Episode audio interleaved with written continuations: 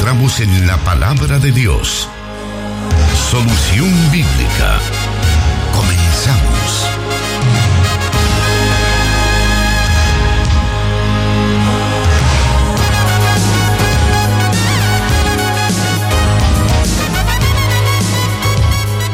Muy buenas tardes, damos gracias a nuestro Padre Celestial que nos da esta oportunidad de estar llegando a usted con el programa Solución Bíblica.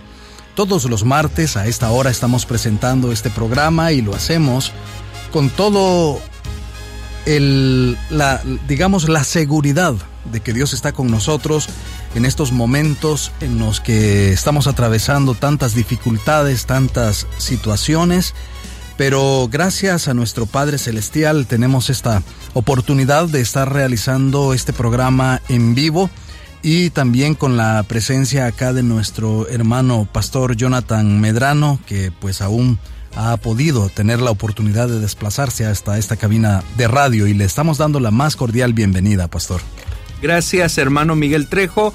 Un saludo muy especial para toda la audiencia de los medios de Corporación Cristiana de Radio y televisión y también para nuestros hermanos de nuestra radio hermana en Guatemala, Cielo FM. Un saludo desde los estudios de Plenitud Radio 98.1 FM en el occidente de la República del Salvador.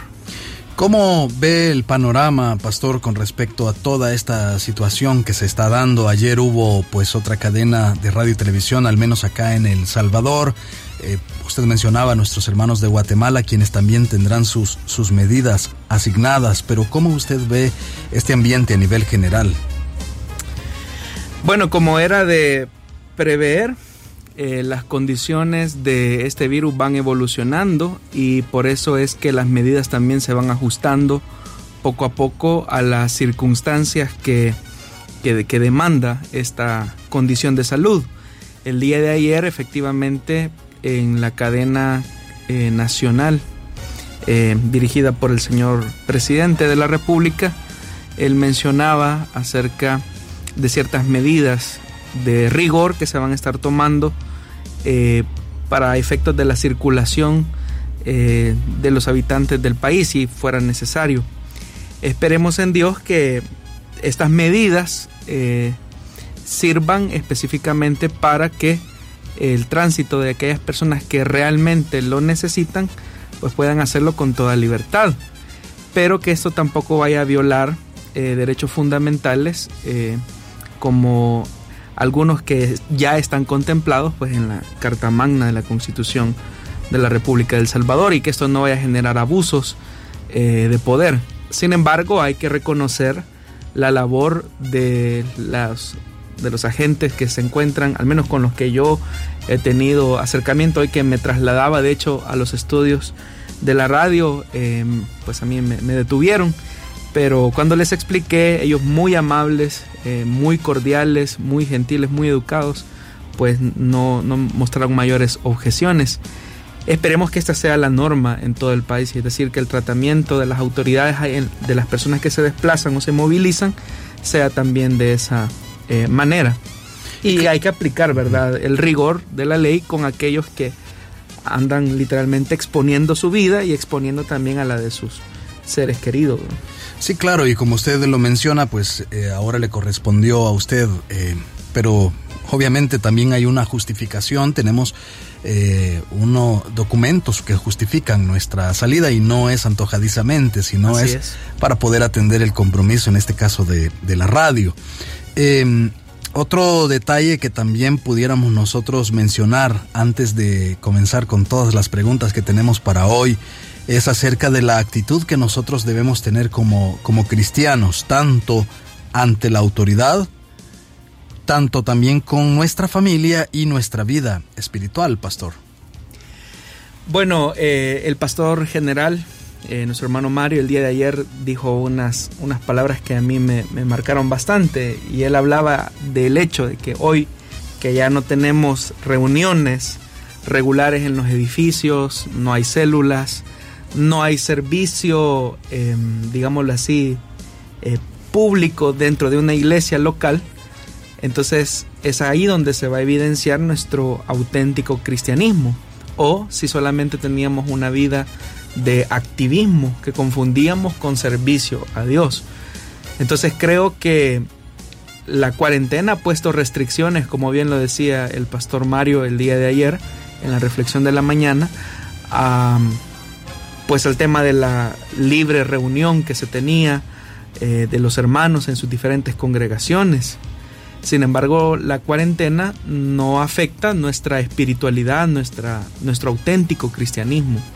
Entonces, un llamado para nosotros como cristianos es que en este periodo es donde se necesita que realmente seamos luz. Y parte de ser luz es que acatemos las indicaciones que son pertinentes para salvaguardar eh, la vida, no solamente nuestra, sino que también la vida de aquellos que viven en, nuestra, en nuestros hogares. Y una de esas formas es que pues sigamos todas las indicaciones de vida. Ahora, en cuanto al papel que la iglesia desempeña, eh, recordemos que la iglesia siempre tiene que tener eh, una voz crítica y propositiva. Y eso es lo que se ha hecho. Eh, durante este periodo es importante también mencionar que la iglesia, y hablo de la iglesia en términos generales, nuestra misión, nuestra iglesia local acá en Santa Ana, está realizando esfuerzos de acompañamiento no solamente con personas de nuestra congregación, sino con personas que no son inclusive de nuestra, eh, de nuestra iglesia.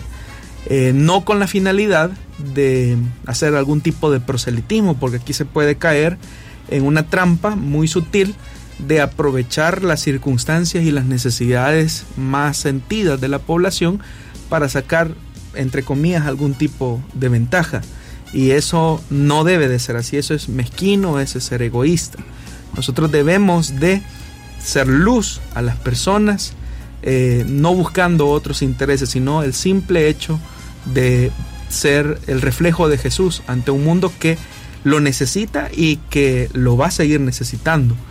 Porque si bien es cierto, eh, este periodo de pandemia va a tener un fin, esa es una realidad y estamos próximos a que esa pandemia termine, pero vamos a tener otro eh, problema después de, esta pandemia y es los efectos y las secuelas que van a quedar de todo eh, el proceso de, de cuarentena que, por el que se ha tenido que ver forzado nuestro país y otros países del mundo. De tal forma que la recesión económica ocasionada por el coronavirus o el nuevo coronavirus va a demandar más protagonismo solidario de nosotros como cristianos eh, y también una participación activa de la iglesia en el acompañamiento de aquellos que están en una condición más vulnerable. Y no hay que verlo esto en función solamente de la participación institucional de una iglesia, sino de nuestro compromiso individual como cristianos. Es decir, nosotros podemos participar, podemos ayudar, podemos ser solidarios en la medida de las posibilidades que Dios nos permite con aquellos que se encuentran en una desventaja en relación a nosotros. Así es que este es el tiempo, estimados hermanos, para que como iglesia demostremos nuestra actitud cristiana, eh, acompañando, asistiendo y, por qué no decirlo, también consolando. Y creo que esto perfectamente eh, la mayor parte del cuerpo de Cristo lo está haciendo. Quisiera todavía aprovechar este preámbulo de nuestro programa para incluir una pregunta que un oyente nos hacía llegar eh, con respecto al tema. Nuestro oyente reside en San Salvador. Entendemos que escucha a través de 100.5 FM Restauración. Y creo que también otras personas podrían verse identificadas con la pregunta de este oyente. Él nos expresaba a través de un audio acerca de algunas personas que están hablando sobre que un predicador o un profeta norteamericano de los años 80 ya había profetizado que se iba a dar esta pandemia en este año. Entonces hay algunas personas que están preocupadas por la situación que piensan que esto ya había sido eh, previsto por alguien más yo desconozco eh, de quién es el predicador y, en qué consiste la, profecía, ¿no? Eh, lo que hay que tomar en cuenta es que una condición como la que estamos viviendo actualmente, eh, evidentemente hunde sus raíces en la consecuencia del pecado humano.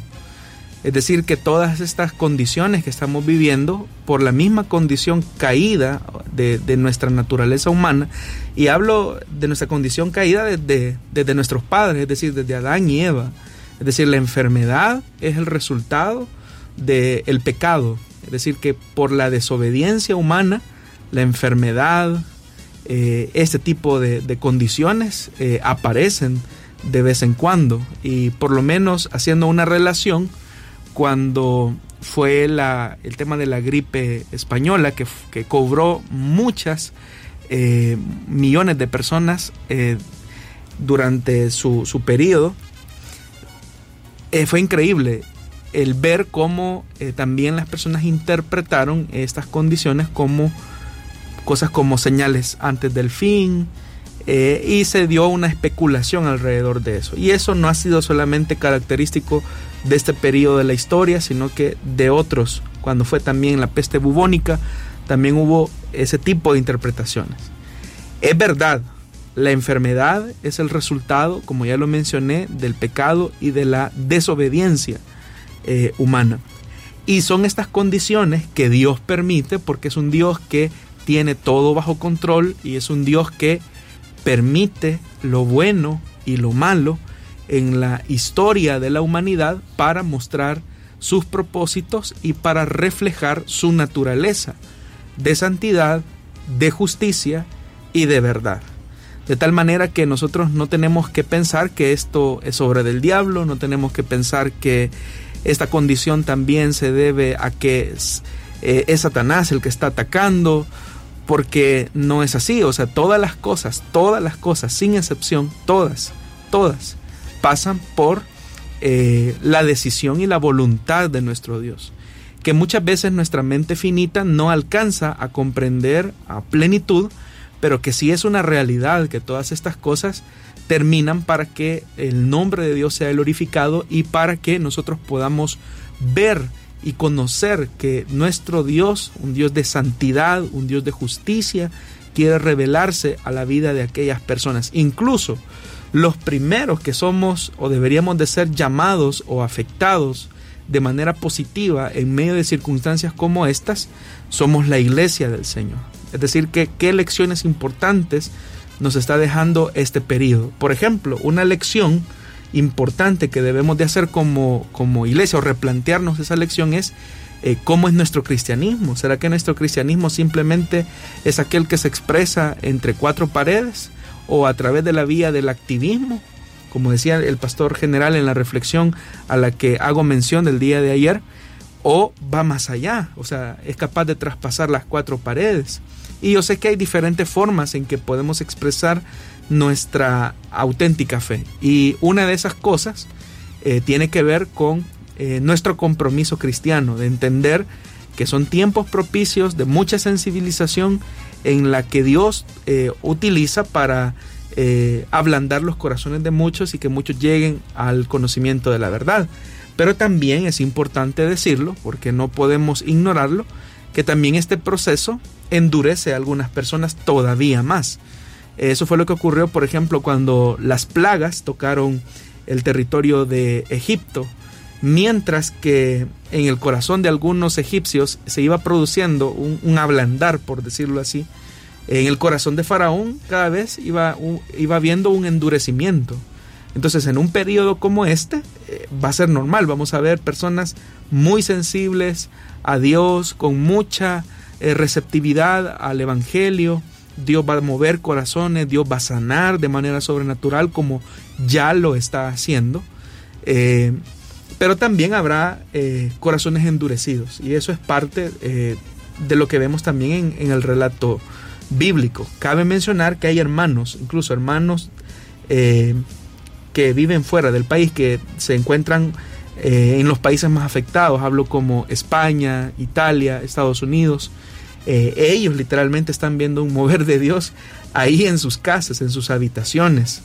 Eh, hay un hermano que, por cierto, él vive en España, eh, el hermano se congregó por muchos años acá en nuestra iglesia y él tuvo que moverse, tuvo que trasladarse. Y él me decía, hermano, es increíble ver cómo muchos ancianos que vivían o viven solos, eh, las autoridades en España los están encontrando muertos en sus apartamentos.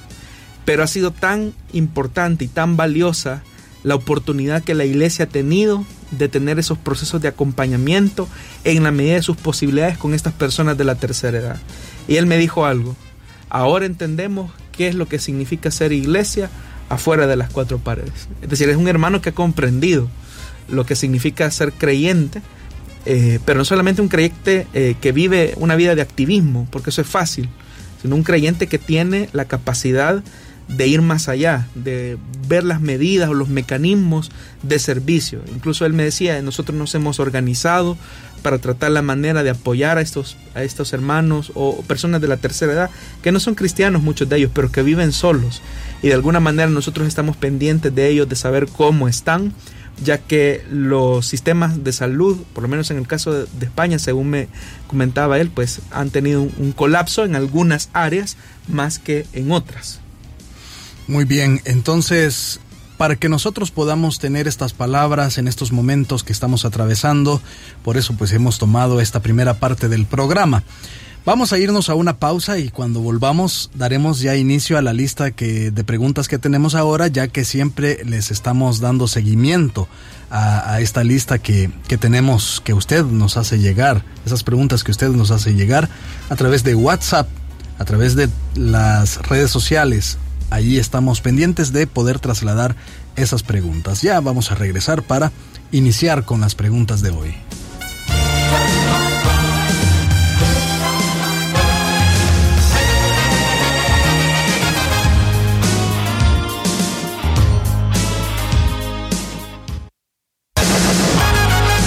Solución Bíblica con el pastor Jonathan Medrano desde Plenitud Radio 98.1 FM en Santa Ana, enlazada con Restauración 100.5 FM.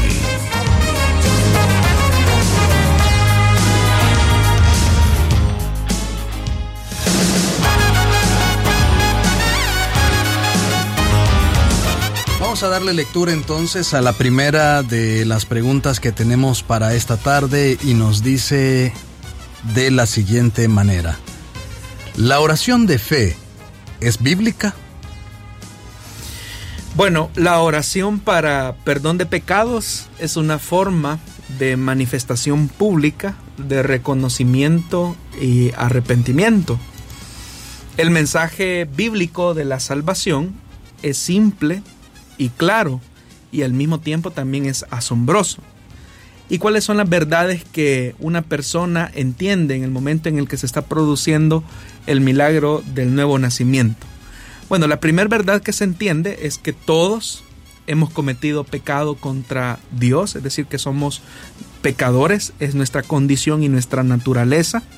También se entiende que aparte de Jesucristo no hay nadie que haya vivido una vida entera sin pecar y por lo tanto necesitamos a causa de nuestra naturaleza y nuestra condición de pecado, a un Salvador y a un Señor que sea capaz de pagar nuestra deuda, deuda que ya fue cancelada en la muerte de Jesús en la cruz del Calvario. Ahora, como resultado del amor que Dios muestra a la humanidad a través de ese sacrificio por el cual se media la salvación, es ahí donde nosotros también confesamos que es solamente a través de ese sacrificio que podemos tener acceso a Dios y por lo tanto tener un perdón de nuestros pecados. Ahora, la invitación que encontramos nosotros en el Nuevo Testamento es básicamente a dos cosas. Número uno, a creer y que como resultado de esa fe que tenemos o que te depositamos en Jesús, nosotros seguimos a Jesús en su modelo de vida y en sus enseñanzas. Sin embargo, el mismo escritor sagrado en el libro o en la carta a los romanos, en el capítulo 10, versículo del 8 al 10, habla del tema de esa confesión pública que eh, hoy nosotros popularmente nosotros llamamos la oración de fe. Dice ese texto, ¿qué afirma entonces? La palabra está cerca de ti, la tienes en la boca y en el corazón. Esta es la palabra de fe que predicamos, que si confiesas con tu boca que Jesús es el Señor y crees en tu corazón que Dios lo levantó de entre los muertos, serás salvo. Porque con el corazón se cree para ser justificado, pero con la boca se confiesa para ser salvo. Entonces podemos notar que entonces la oración de fe, como se conoce popularmente, no es otra cosa más que el reconocimiento público de lo que el Espíritu Santo ya está gestando en el interior de aquellos que el Señor de antemano predestinó para salvación y vida eterna. De tal forma que eh, no es que la oración en sí misma eh, salve, sino que es lo que Cristo logró en la cruz del Calvario y que a través de ese sacrificio nos devuelve la vida por medio de su Espíritu Santo para que nosotros podamos confesar que Jesús es el Señor y que en nuestra condición de pecado solamente necesitamos la mediación de su sacrificio perfecto. Vamos avanzando hacia la siguiente pregunta de esta tarde y nos dice de la siguiente manera. Enseña Primera de Pedro, capítulo 3, Primera de Pedro 3:21, que el bautismo es necesario para la salvación. Como con cualquier verso, hermano, o pasaje aislado, debemos de discernir lo que se enseña, eh, primeramente filtrándolo a través de lo que ya conocemos, que enseña el resto de la escritura sobre el tema a tratar. En el caso del bautismo y la salvación, la Biblia es clara en que la salvación es por gracia, lo que acabamos de mencionar hace algunos instantes. Es solamente a través de la fe en Jesucristo y no por obras de ninguna clase, y eso incluye eh, el bautismo, tal como eh, lo enseña la carta de los Efesios en el capítulo 2, versículo del 8 al 9. Entonces, el bautismo eh, no es un requisito que, la, que se coloque como para recibir la salvación. La salvación solamente se recibe por la mediación de la gracia. Por tanto, cualquier interpretación que llegue a la conclusión de que el bautismo o cualquier otra acción son necesarias para la salvación es una interpretación falsa que se aleja de la enseñanza bíblica escritural. Aquellos que creen que el bautismo es requisito para la salvación, eh, tal vez son prontos para señalar Primera de Pedro 3:21 como prueba textual, porque ahí dice que el bautismo que corresponde a esto ahora nos salvará, nos salva. Eh, ¿Cuál entonces debería ser el sentido en el que se debe interpretar dicho texto? Bueno, este texto no afirma que el bautismo sea indispensable para recibir eh, salvación. Si así lo hiciera, estaría contradiciendo muchos otros pasajes de la escritura que claramente muestran a gente siendo salvada antes de ser bautizados o sin haber sido bautizados, como por ejemplo el famoso ladrón de la cruz, que podemos encontrarlo en el Evangelio de Lucas capítulo 23, versículo 39 al 43. Hay otros ejemplos que podríamos mencionar de personas que sin haber sido bautizadas en agua, obviamente eh, eh, recibieron salvación. Eh, otro ejemplo más claro es, por ejemplo, el caso de Cornelio en el libro de los Hechos de los Apóstoles en el capítulo de 10. Sabemos que ellos fueron salvos antes de ser bautizados, claramente, porque hasta allá incluso habían recibido el Espíritu Santo como evidencia de su salvación. La evidencia de su salvación fue la razón por la que Pedro les permitió que fueran bautizados.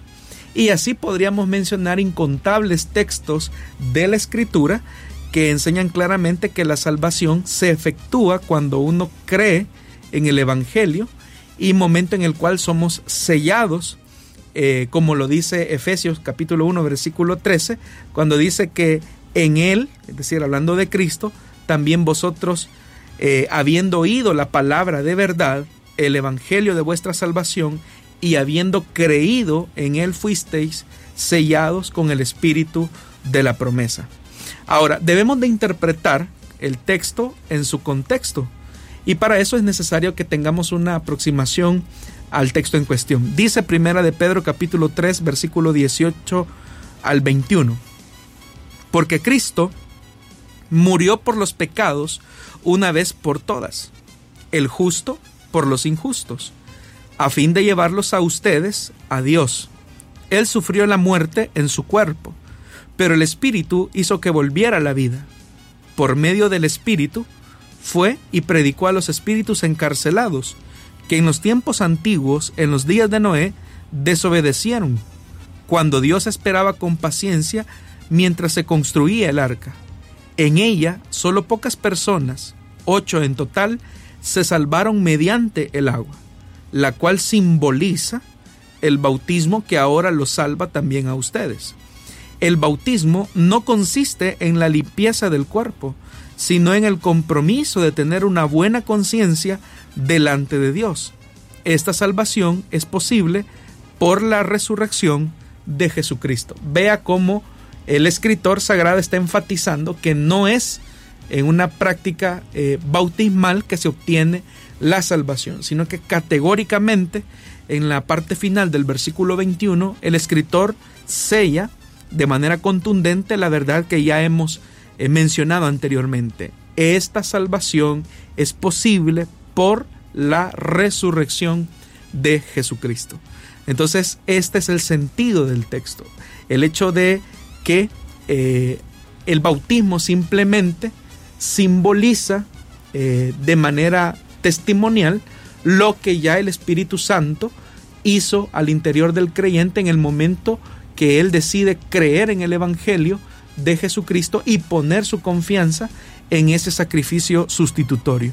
De tal forma que la salvación solamente se recibe por gracia y no por ceremonia alguna que una persona pueda hacer. Vamos a hacer una muy breve pausa en estos momentos. Continúe con nosotros en esta emisión del programa Solución Bíblica.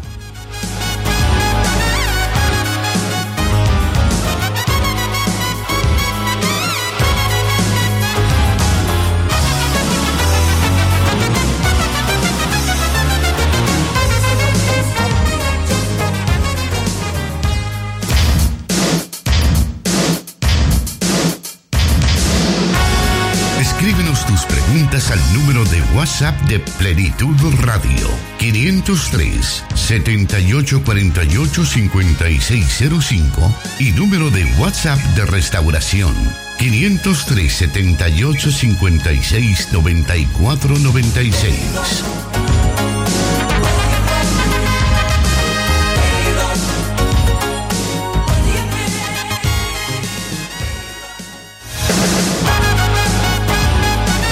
Queremos aprovechar este momento para saludar a nuestros hermanos que están pendientes de nosotros a través del Facebook Live que estamos desarrollando en estos momentos. Si usted quiere, pues puede compartir esta transmisión ahí en su muro. Sabemos que será de mucho provecho para quienes eh, pues tienen interés en aprender acerca de las sagradas escrituras por medio de estas preguntas que recibimos de nuestra audiencia. Saludamos ya a nuestros hermanos que están conectados y saludándonos, comentándonos allí en el en vivo que tenemos en estos momentos a través de la página de Plenitud Radio y Solución Bíblica.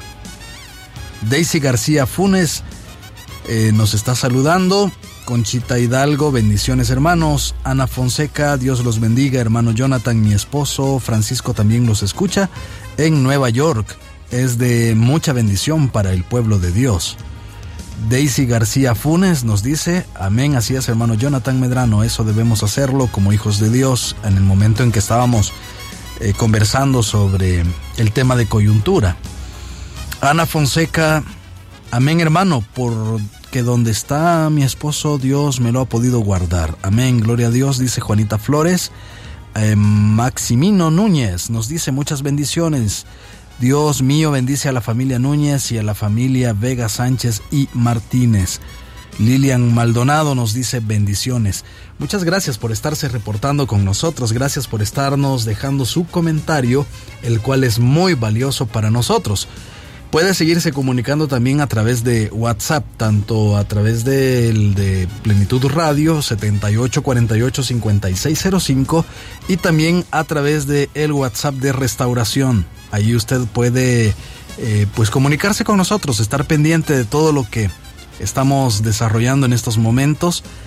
Y bueno, también en restauración nos están compartiendo algunas de las preguntas que, que han hecho llegar nuestros oyentes.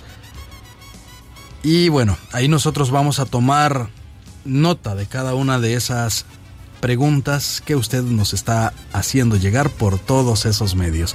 Siempre nos tomamos este momento para saludar a nuestros hermanos de las redes sociales, Pastor. Un saludo especialmente a aquellos que fuera del país están pendientes de esta transmisión, de este programa. Aprovecho para saludar a las personas que nos escuchan en la, en la Ciudad de México, DF, en el DF, y también incluso hermanos que nos escuchan en Italia.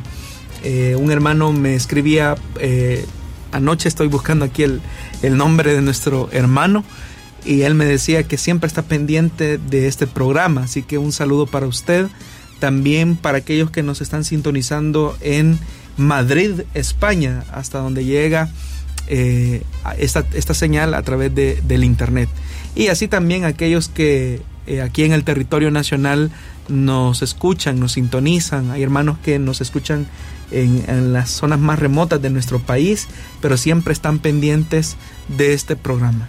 Damos gracias a Dios que Él nos preparó también para momentos como este, proveyéndonos de una herramienta tan importante como son los medios de comunicación.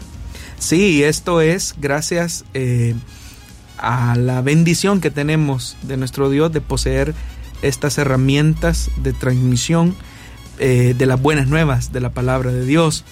Y también gracias por la vida de cada uno de los socios del proyecto El Salvador Metro a Metro y también de los socios de Plenitud Radio, que a través de sus aportaciones hacen, que, hacen posible que medios de comunicación como estos sigan eh, funcionando, aún en esta situación eh, bastante crítica eh, por la que atraviesa la humanidad, pero que como ya lo hemos mencionado, hemos de salir adelante y fortalecidos por el poder de Dios. Y para comentar un poco sobre esto que usted pues acaba de decir acerca de los socios de Plenitud Radio en este caso, hay hermanos que han tenido que pues usar un poco de astucia para poder desplazarse hasta la iglesia y ellos nos expresan es que necesitamos entregar al Señor lo que es del Señor y bueno, los hermanos han hecho ese esfuerzo de poder salir de sus casas y a lo mejor en el momento que ellos van a comprar sus provisiones, ellos pasan por la iglesia y dejan esas, esas aportaciones. Bueno, acá a manera quizás de, de anécdota, para toda nuestra audiencia en todos los países, en todo El Salvador, acá pues eh, los, el ejército tuvo un, puesto, ¿no? Donde ellos estaban eh, desarrollando sus labores en las afueras de la iglesia. Y ellos mismos al final, ¿verdad? Estaban ahí pues pendientes de los hermanos que venían, les abrían las puertas para que ellos rápidamente entraran a, a la iglesia y ellos pues también en la, en la disposición de, de poder estar ahí colaborando al respecto. Y lo digo pues como una anécdota que se dan en estos momentos, pastor. Eh, definitivamente, hermano, eh, nosotros como iglesia eh, abrimos a solicitud de ellos que el, que se pudieran resguardar acá, por decirlo de alguna manera, los efectivos militares. Y de hecho que los tuvimos acá. Agradezco también a aquellos hermanos de la iglesia que cuando se enteraron activamente, o sea, ellos vinieron a dejarles eh, alimentos, desayuno, almuerzo, cena, colchonetas, eh, colchonetas es decir, apoyarlos. Y ellos, eh, uno de ellos me expresaba que se sentían bastante bien de el calor de nuestra, de nuestra gente, de nuestra iglesia.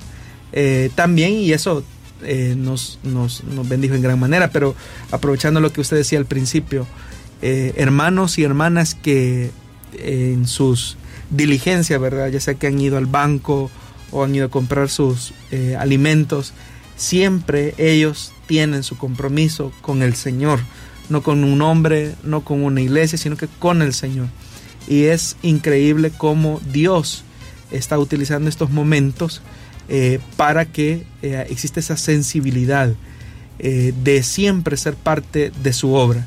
Sabemos que de alguna manera esto puede afectar y de hecho que está afectando eh, en, alguna en alguna manera eh, los ingresos de, las iglesias, no solo de nuestra iglesia o de una denominación, sino que de todas las iglesias en general. Pero aquellos que tenemos el, entendido que es Dios, es con el Señor que tenemos ese compromiso, eh, algunos lo han hecho vía cuentas electrónicas, otros lo han hecho acercándose personalmente. Eh, tomando las medidas, obviamente. Hay que tomar en cuenta que aun cuando se han recibido hermanos que han venido a dejar sus aportaciones, se han tomado todas las medidas eh, sanitarias que las autoridades han establecido. Así que eso ha sido muy bien, hermanos. De Dios hemos de ver nuestra recompensa. No olvidemos que Dios honra a los que le honran. Y como yo lo mencionaba en algún momento, el Señor dará lo necesario, el pan necesario. Y eso significa que su provisión estará obviamente segura en la medida en que nosotros también seamos fieles también con el Señor. Así es que compartimos entonces eso con usted para que podamos fortalecernos unos a otros y que estemos pendientes siempre de la bondad y misericordia que nuestro Dios nos muestra día tras día en medio de esta dificultad. Continuamos con nuestras preguntas de esta tarde y queremos darle lectura a la tercera de este día y nos dice así. ¿Por qué razón los libros de las crónicas se minimizan los pecados, errores y desaciertos de reyes como David y Salomón, como si se evidencian en los libros o como si se evidencian en los libros de Samuel, por ejemplo? Bueno, hay que mencionar que las escrituras no tratan la manera de justificar las acciones de ninguna persona. Es decir, la Biblia muestra tal cual los aciertos o desaciertos, como menciona el oyente, de cada uno de los hombres y mujeres que se vieron envueltos en los diferentes eh, momentos históricos de la revelación. Ahora, es cierto que en los libros de las crónicas eh, se hace una reinterpretación de los relatos acerca de David y de Salomón. Y la razón de por qué se reinterpretan los sucesos, y por eso es que el oyente percibe que hay una minimización en cuanto a los pecados, desaciertos, eh, como menciona él, de estos reyes, es porque el libro de las crónicas se eh, redacta después del exilio en Babilonia. La razón de esto es porque Israel se está levantando nuevamente como nación. Hay que recordar que Israel estuvo 70 años cautivo eh, en el imperio de Babilonia y cuando eh, a través del decreto de Ciro se permite nuevamente la repatriación, es interesante notar que la historia nacional de Israel tiene que ser nuevamente eh, reconstruida, o más bien dicho, la vida social de Israel también tiene que ser reconstruida, pero es importante establecer una base, y esa base tiene un sustento teológico. Dicho sustento teológico lo que busca es que la gente entienda cuál fue la razón principal por la que Israel, y en este caso el reino de Judá, llegó a terminar 70 años en el exilio en Babilonia.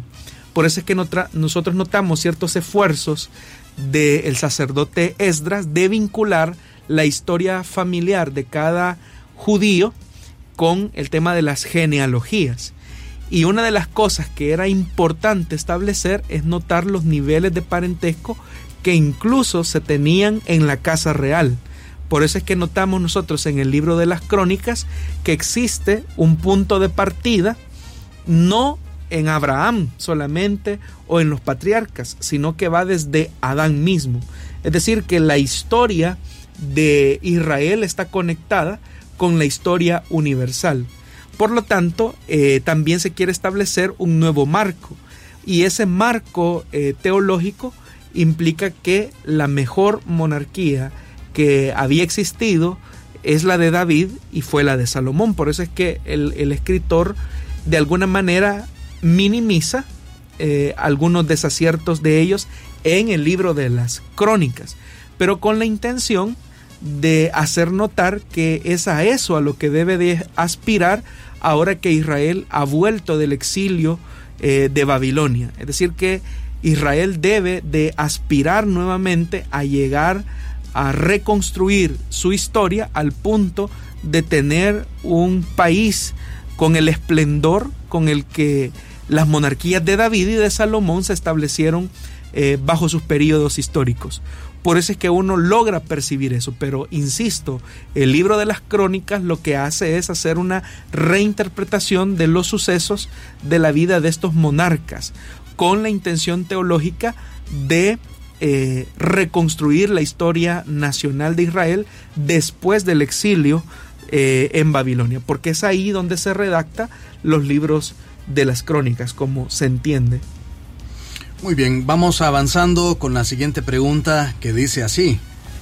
Después de que Job recuperó todo lo que Satanás le había quitado, ¿volvió de nuevo con su esposa?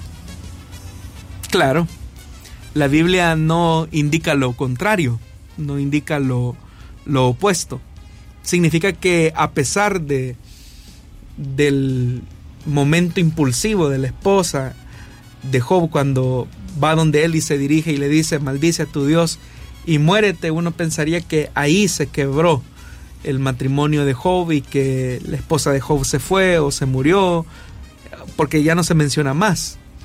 Pero realmente, hermano, cuando uno lee esos relatos, eh, uno nota, como repito, la frustración de una madre que ha visto morir a sus hijos, eh, ver la condición deplorable de su esposo, y tal vez en menor importancia el tema económico, es decir, todos esos golpes afectaron eh, con mayor impacto la vida de Job, pero también afectaron con el mismo impacto eh, la vida de la esposa de Job. Lo único que en el caso de Job eh, hubo una paciencia, hubo una perseverancia en sus convicciones, pero no así la mujer de Job. Pero a ambos le llegó la misma prueba que eh, hizo que revelaran lo que había realmente en sus corazones. Entonces, es normal, ¿verdad? Nosotros hemos escuchado muchas predicaciones acerca de la esposa de Job y muchas veces se ve como la villana eh, de, la, de la película, como la mala esposa. Pero si somos honestos y nos ponemos por un momento y desarrollamos un poco de empatía eh, por, la, por la persona de la esposa de Job, obviamente que no podemos justificar las palabras de esta mujer, pero sí podríamos tratar la manera de entender cuál era la frustración que esta mujer estaba experimentando en un momento de dolor. Por eso es que yo decía que eh, la Biblia tiene esa riqueza de mostrarnos los sentimientos de los seres humanos tal cual son. Y una de esas evidencias se encuentra en la esposa de Job, que revela su frustración, su impotencia, que revela su tristeza y por eso es que ella de manera impulsiva, sin pensarlo, sin meditarlo, le dice lo que le dice a su esposo. Maldice a tu Dios y muérete, pero es como una frustración. Y obviamente, repito, no estamos justificando en ningún momento eh, la, la respuesta ante la prueba de la esposa de Job, pero hay que tratar la manera de entenderlo. Ahora, en el silencio que el libro de Job hace acerca de la esposa, uno entiende que siendo que Job era un hombre piadoso, temeroso de Dios, obviamente siguió con su esposa y con ella es eh, a quien, quien Dios le permite tener la bendición de los otros hijos que le vendrían después de la prueba. Bueno, queremos hacerle la invitación, estimado oyente, para que usted pueda estar pendiente del programa Solución Bíblica cuando ya esté es colocado en las plataformas de Spotify y SoundCloud. En los próximos días usted podrá escuchar este programa, podrá buscarlo en esas plataformas y volver a escuchar todos los detalles que usted necesita saber todos aquellos que tal vez por lo fugaz del momento no pudo tomar nota de ellos, puede volver usted a escuchar este programa en esas plataformas para que tenga pues esa, ese beneficio de poder escuchar algún detalle que se quedó por ahí usted con las ganas de tomar nota. Así que gracias a Dios que tenemos esa oportunidad también. Permítanos nuevamente una pausa y regresamos con más del programa Solución Bíblica.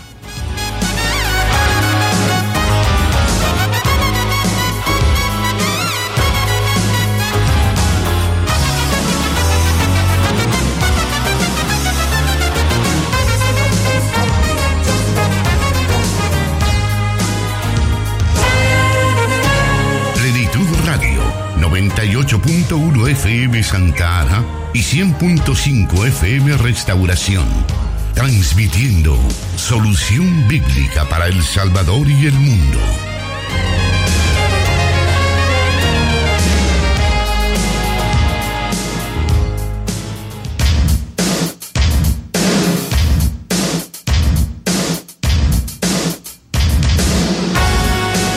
Queremos seguir saludando también a nuestros hermanos que se reportan con nosotros a través de la transmisión de Facebook Live. Gladys Castillo nos está escribiendo y saludándonos también el hermano Jeremy Tobar, Conchita Hidalgo. Elizabeth Barrientos también nos está saludando esta tarde. Rafael Martínez y nos está haciendo también una pregunta que por supuesto vamos a tomar nota de esa pregunta para poderla incorporar a la lista que, que ya tenemos. Vamos a avanzar ahora a la siguiente pregunta para que podamos aprovechar los últimos minutos de este programa. Y dice de la siguiente manera. ¿Qué tan bueno es exigirle a Dios? Por ejemplo, yo he escuchado testimonio de hermanos diciendo que han orado a Dios diciendo, para mañana quiero que mi respuesta y apenas tienen un día de estar orando, ya sea por un problema o una petición y dicen que es fe y aseguran que Dios escuchó porque les dio la respuesta. ¿Realmente es fe? Nos dice el oyente. Bueno, son varias eh, cosas que aparecen en la pregunta. Lo primero es qué tan bueno es exigirle a Dios. Para nada. Es antibíblico. Es eh, totalmente alejado de la revelación eh, escritural. Nosotros no estamos en condición de exigirle absolutamente nada a nuestro Dios. Es más, cualquier respuesta que venga a nuestras oraciones no es el resultado de nuestros méritos, no es el resultado de la cantidad de oración que desarrollamos, ni del tiempo que dedicamos, y mucho menos de nuestras faltas de respeto a nuestro Dios, si nosotros recibimos una respuesta de parte de nuestro Dios, es simplemente por su compasión y misericordia hacia nuestras vidas. Ahora, últimamente, dentro del fenómeno neopentecostal, ha surgido el tema de la declaración positiva, que no es otra cosa más que tratar la manera de comprometer, según ellos, el honor de Dios tratando la manera de exigir, decretar, liberar, ordenar eh, a Dios lo que Él debe de hacer. Y por eso es que uno escucha expresiones penosas como yo declaro, yo ordeno, yo decreto, yo libero. Eh, ese tipo de, expresiones que son arrebato. Incluso hasta hay una canción que, eh, que es la canción quizás más antibíblica que yo he escuchado, arrebato lo que es mío, nada, absolutamente nada, nada, nada es nuestro, nada, absolutamente.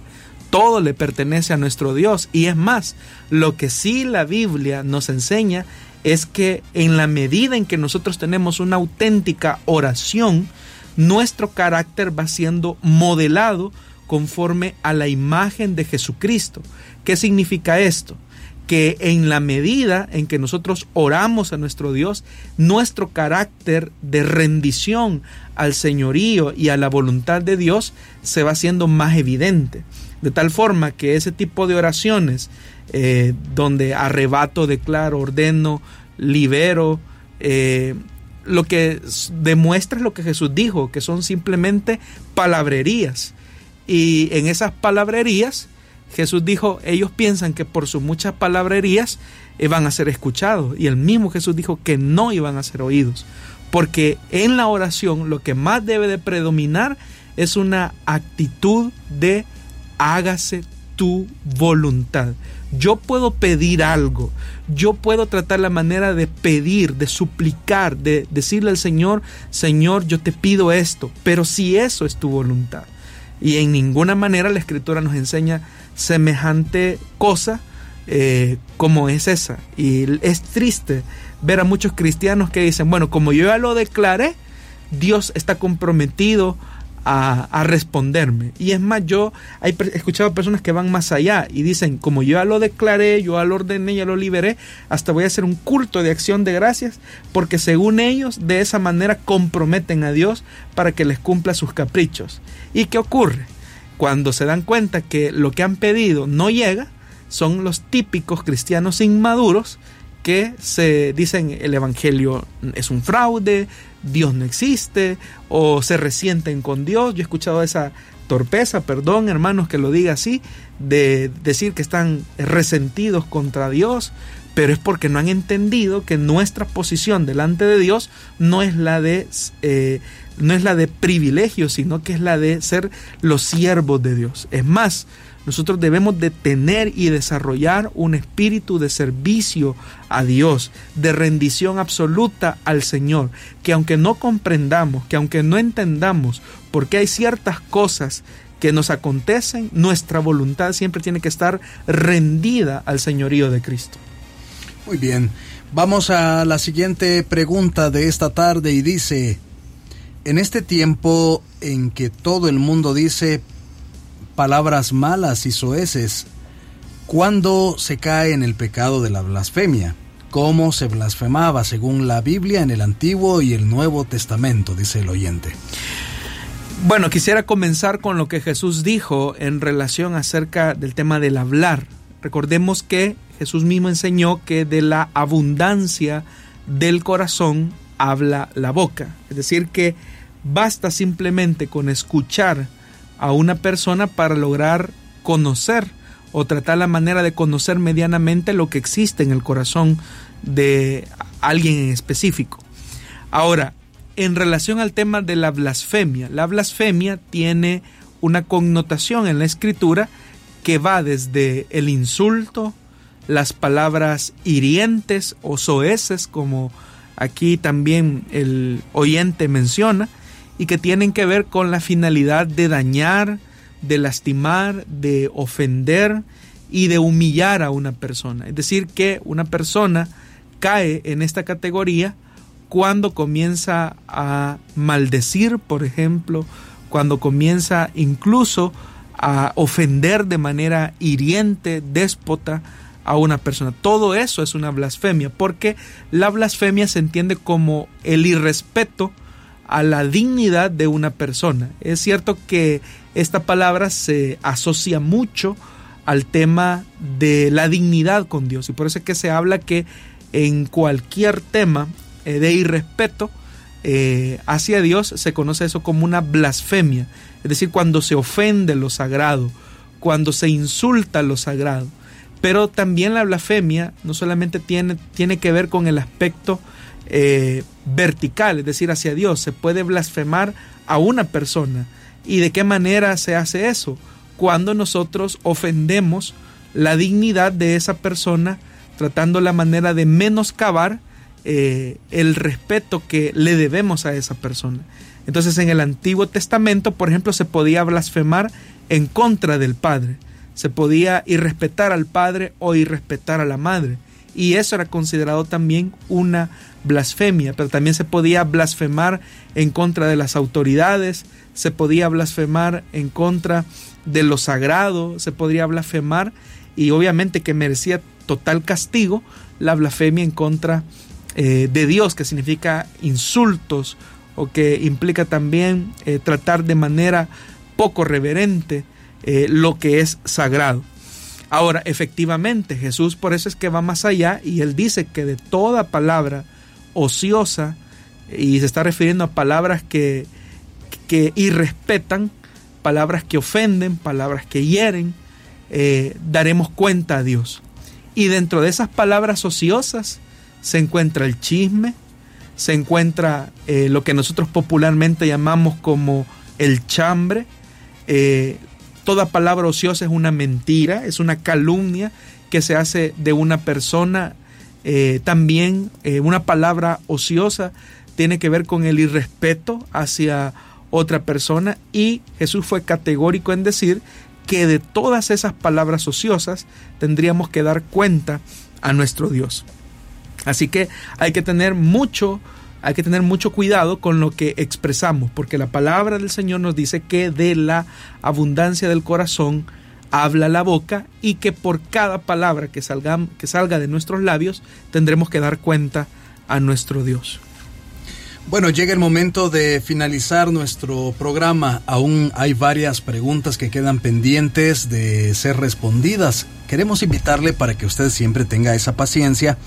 Si ha hecho alguna de las preguntas que tenemos por acá, en su momento, en su debido momento, se le les dará respuesta. Pero tenemos la oportunidad también, la maravillosa oportunidad también de poder aprender de las preguntas que otros oyentes han realizado a través de, los diferentes canales que tenemos abiertos para que usted esté eh, comunicándose con nosotros. Ya estuvimos dando lectura a algunos mensajes que nos han enviado a través de el WhatsApp de restauración. Ellos pues siempre están pendientes de enviarnos esas preguntas, esos mensajes y sabemos que eh, pues eh, estas están siendo tomadas en cuenta para en su momento darle respuesta, darlas a conocer al pastor y darles esa respuesta.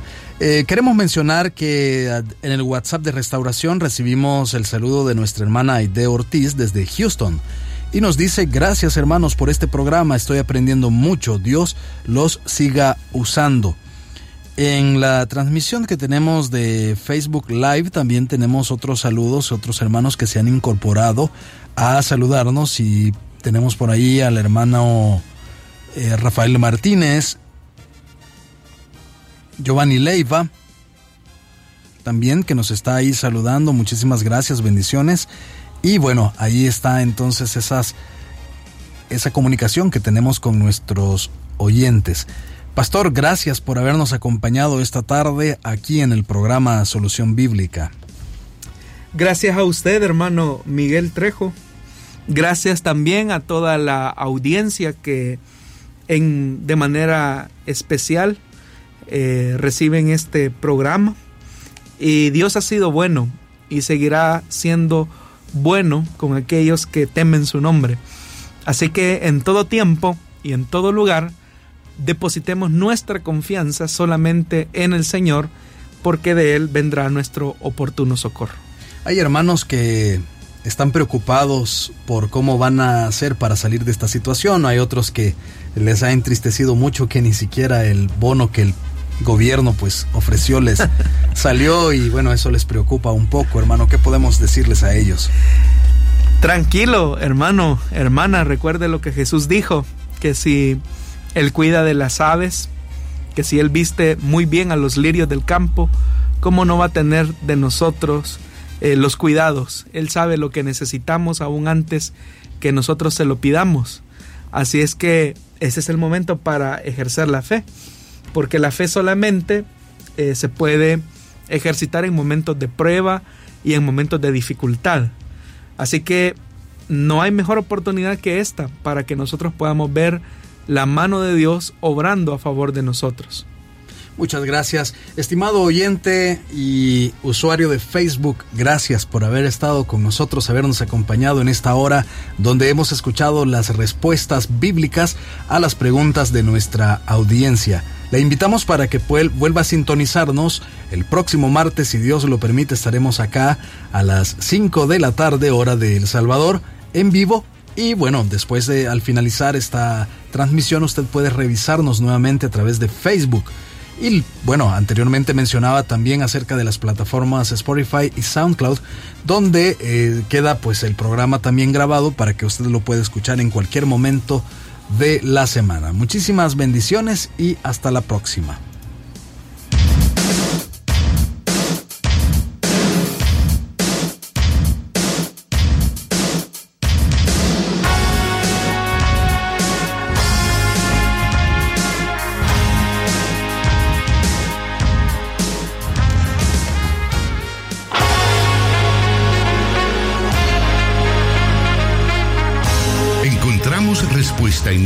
Palabra de Dios.